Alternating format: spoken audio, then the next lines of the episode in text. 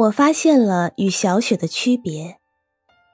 我在不停的写梦和幻想，而他写的都是眼前的一切：故事、动物、植物和人。我即便在写眼前的事，也一点一点写进了幻想。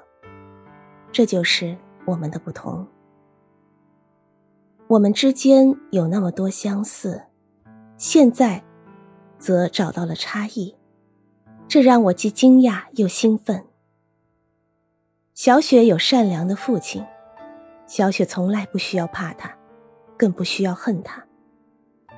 小雪还有一个敬爱的老师，小雪得到了他的爱护和帮助，也就得到了全班同学的拥戴。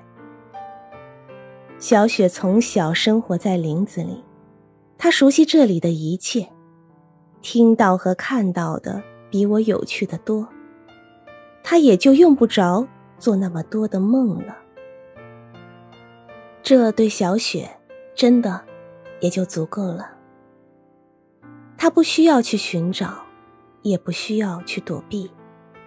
是的，他只要如实的写出来就好极了，不必编造，不必胡思乱想。比起小雪。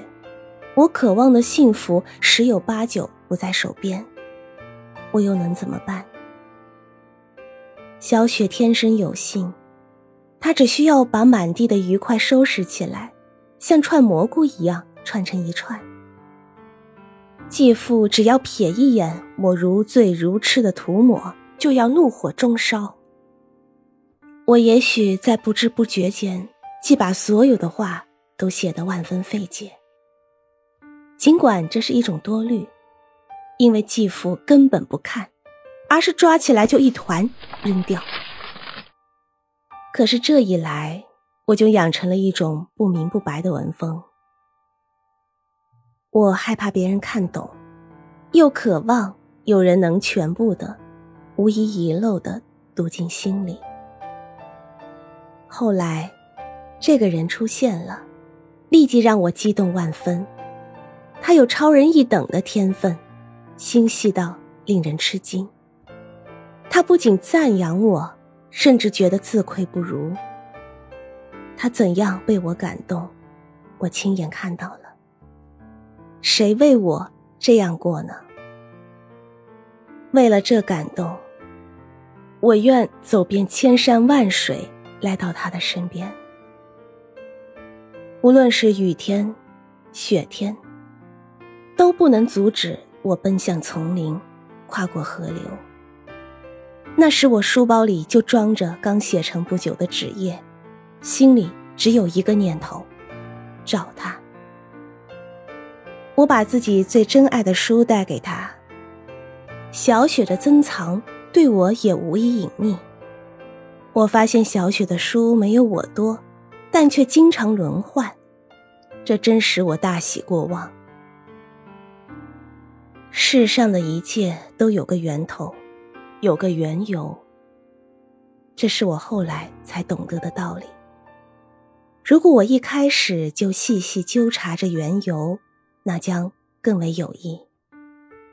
我把小雪给我的每一点赞扬收集起来，这不是因为虚荣心，而是因为我太需要这种赞扬了。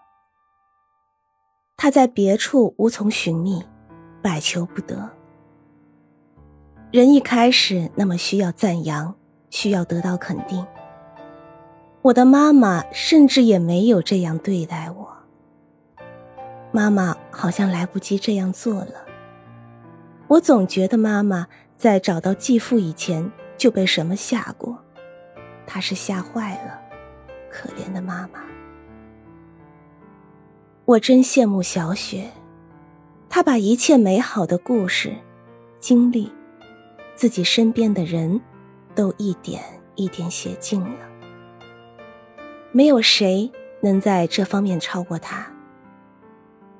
水叉里的鱼，鱼的各种时刻，他们在洪水泛滥时节和枯潭里的模样，都一丝不差的被刻画出来。谁像小雪一样，能写出有一种鱼所伸出的可笑可爱的粉红色的胡子，还有火狐、刺猬、金色的鹰、木鸠和戴胜鸟。他笔下出现过的几百种花、几十种树，还有数也数不清的林中怪事。谁也想不出小雪有多么喜欢这林子，这林子里的一切。而我，却不能像她一样喜爱那座城市，至少不是特别喜欢。那城市等于是我的林子啊！我倾慕的只有海上航来的巨轮，巨轮昂起的胸部，高高的桅杆。这喜欢的心情往往只一阵儿，马上却有更多的惧怕来临。惧怕多得无缘无故，我像妈妈一样可怜。我从哪儿携来了这么多的惧怕，永远也不会知道。我只明白他们无法去除，而且要这样一生。这是真的。我比别人更懂得来自他人的温暖，只要有一点儿，就会一生谨记。